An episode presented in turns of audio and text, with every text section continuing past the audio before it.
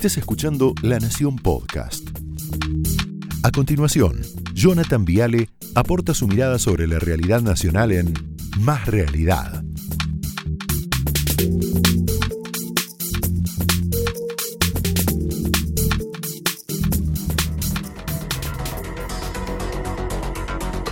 Bueno, buenas noches, bienvenidos. ¿Cómo les va? Está Roberto de con nosotros, Lucas Morando, Santi Bulat, está llegando Felipe Miguel. Programón por delante, basado hoy lamentablemente en el COVID que recobra mucho protagonismo. A ver, ¿qué pasaba hace exactamente un año? 29 de marzo del año 2020. El presidente se empezaba a engolosinar, a obsesionar, a enamorar con la cuarentena más larga del mundo y la extendía hasta el final de la Semana Santa. Mirá. Por eso el aislamiento social preventivo y obligatorio que dispuse hace 10 días, vamos a prolongarlo hasta el día que termine la Semana Santa.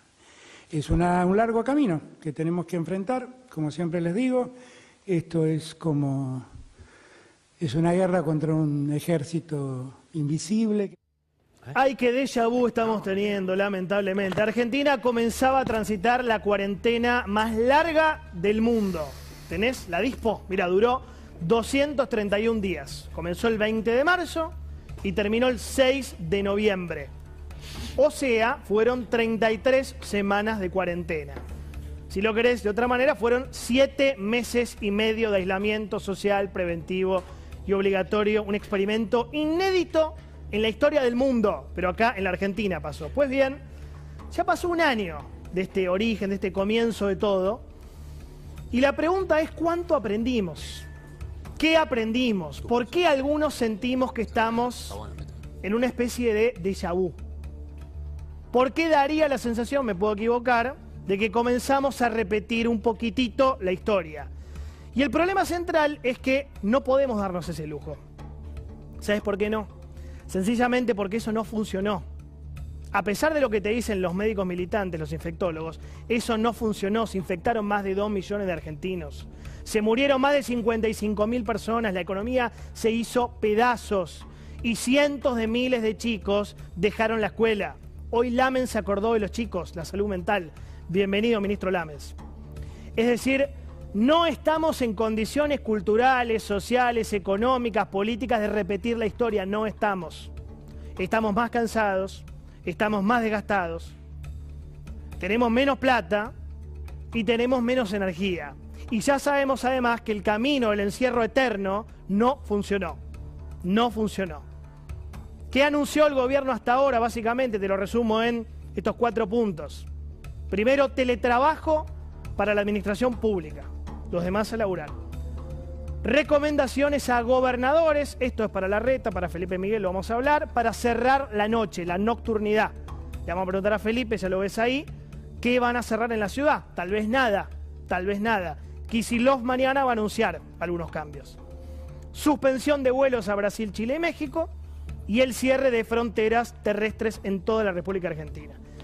¿Qué significa todo esto? Menos circulación, menos oficinas abiertas, menos gente en la calle, menos consumo, bares y restaurantes vacíos de vuelta, mozos sin propina, cines y teatros apagados de vuelta, taxis vacíos, kioscos fundidos, locales devueltos con el cartelito, agencias de turismo recontra requebradas, menos chicos en los clubes, menos gentes en las peluquerías, menos compras en los shoppings y los supermercados. Esto va a pasar lamentablemente.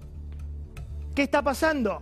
Está comenzando de vuelta el ciclo recesivo en la Argentina después de ese año nefasto, el más nefasto de la historia económica argentina. Pensalo de esta manera, mirá. El pico de casos fue en octubre con 18.000 contagios. Tuvimos seis meses para pensar, para prepararnos. Tuvimos seis meses para diseñar un plan. Tuvimos seis meses para evitar cerrar todo. Otra vez, tuvimos seis meses para comprar vacunas, para no robar vacunas. Tuvimos seis meses para hacer más testeos. Sin embargo, estamos acá. Otra vez, vos y yo, todos de vuelta, misma mesa, mismos infectólogos, mismos funcionarios. ¿Se repite la historia? Es una pregunta, ¿se repite la historia? ¿Es un déjà vu? ¿Qué es lo que se percibe? Mucha improvisación. Mucha improvisación y poca planificación. ¿sí? Y esto duele mucho otra vez. ¿Qué tuvimos en los primeros tres meses del año? Tuvimos vacunación VIP, Zanini y compañía. Hoy Calafate apareció, después vamos a hablar de esto. Vacunación militante, Purita Díaz y las demás chicas. Problemas con Pfizer y ruptura del gobierno AMBA. ¿Qué es el gobierno AMBA? ¿Qué era el gobierno AMBA? Le voy a preguntar esto a Felipe en un ratito, ¿no? La mesa tripartita que habían creado el presidente Fernández, el gobernador Kichilov y el jefe de gobierno Larreta. Eso ya no está. ¿Por qué se rompió? Yo creo cuestiones políticas. Felipe lo va a responder. Yo creo que por cuestiones partidarias hay elecciones dijeron, basta, a Larreta lo sacamos. Mientras tanto, estamos muy lejos de alcanzar lo que se llama la inmunidad de rebaño. Mirá este dato porque es central. Mirá esta placa, por favor. ¿En cuánto tiempo van a llegar los países a alcanzar la inmunidad de rebaño, la normalidad, la vieja normalidad? Israel, tres meses. Chile, 100 días. Reino Unido, 109 días.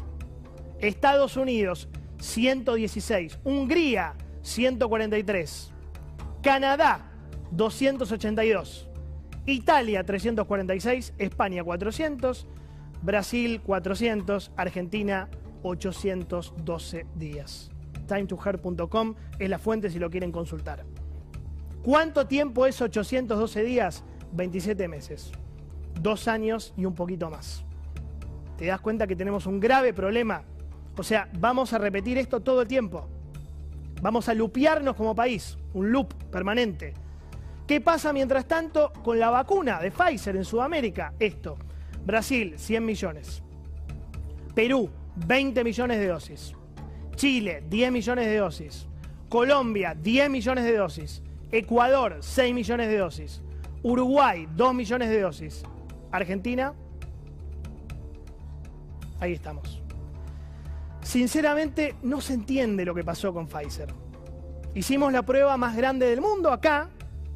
Acá hubo 6.000 argentinos que pusieron el cuerpo voluntarios en el hospital militar. Fue la primera vacuna que aprobó ANMAT, creo que fue el 22 de diciembre del año pasado. Hay 79 países en el mundo que compraron la vacuna de Pfizer, pero Argentina está fuera de juego, game over. Por eso decimos con mucho respeto, con datos, con hechos, con precisión, no con zaraza, que se ve mucha improvisación de vuelta. Es un déjà vu. Poca planificación, mucha improvisación. Pero hay algo peor que la improvisación, que ya es típica argentina, que es la corrupción. ¿Sí? Fíjate esto, cronista. Este artículo del diario El Cronista de hoy. El funcionario que vacunó a la familia Dualde fue designado en un nuevo cargo en el Ministerio de Salud.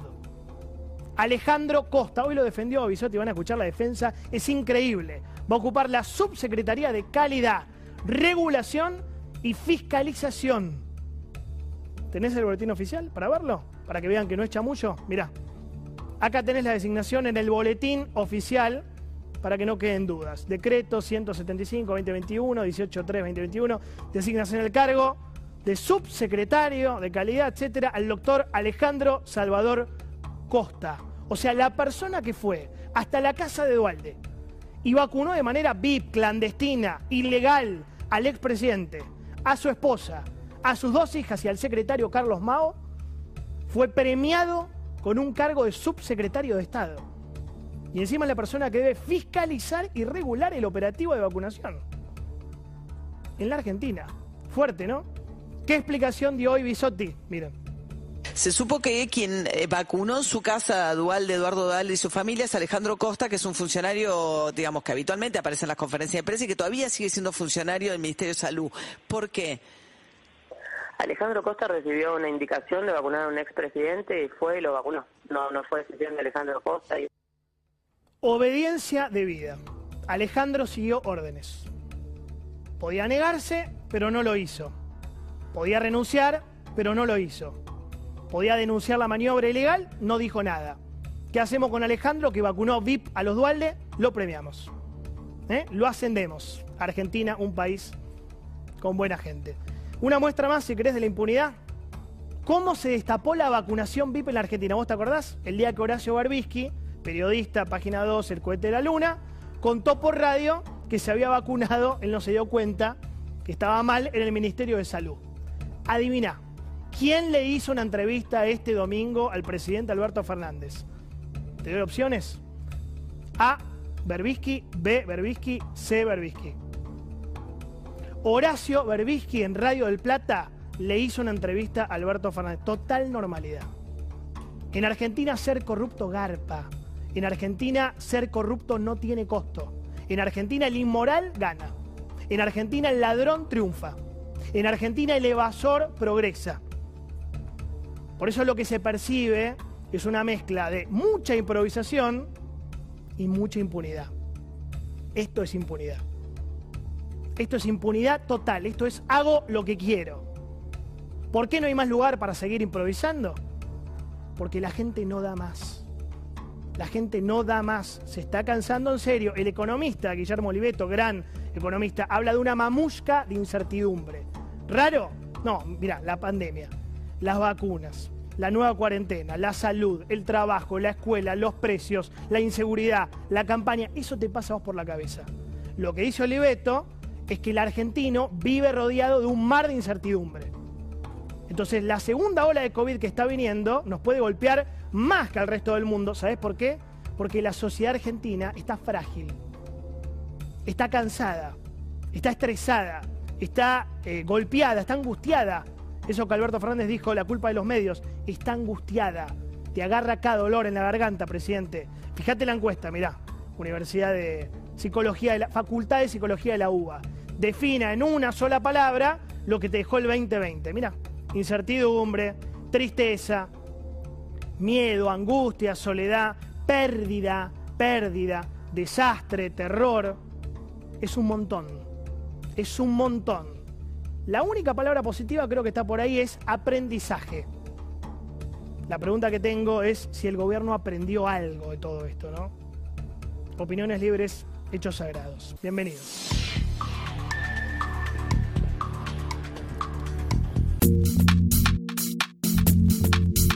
Esto fue Más Realidad, un podcast exclusivo de La Nación. Escucha todos los programas de La Nación Podcast en www.lanacion.com.ar. Suscríbete para no perderte ningún episodio. Estamos en Spotify, Apple Podcast, Google Podcast y en tu reproductor de podcast favorito. Seguí escuchando La Nación Podcast.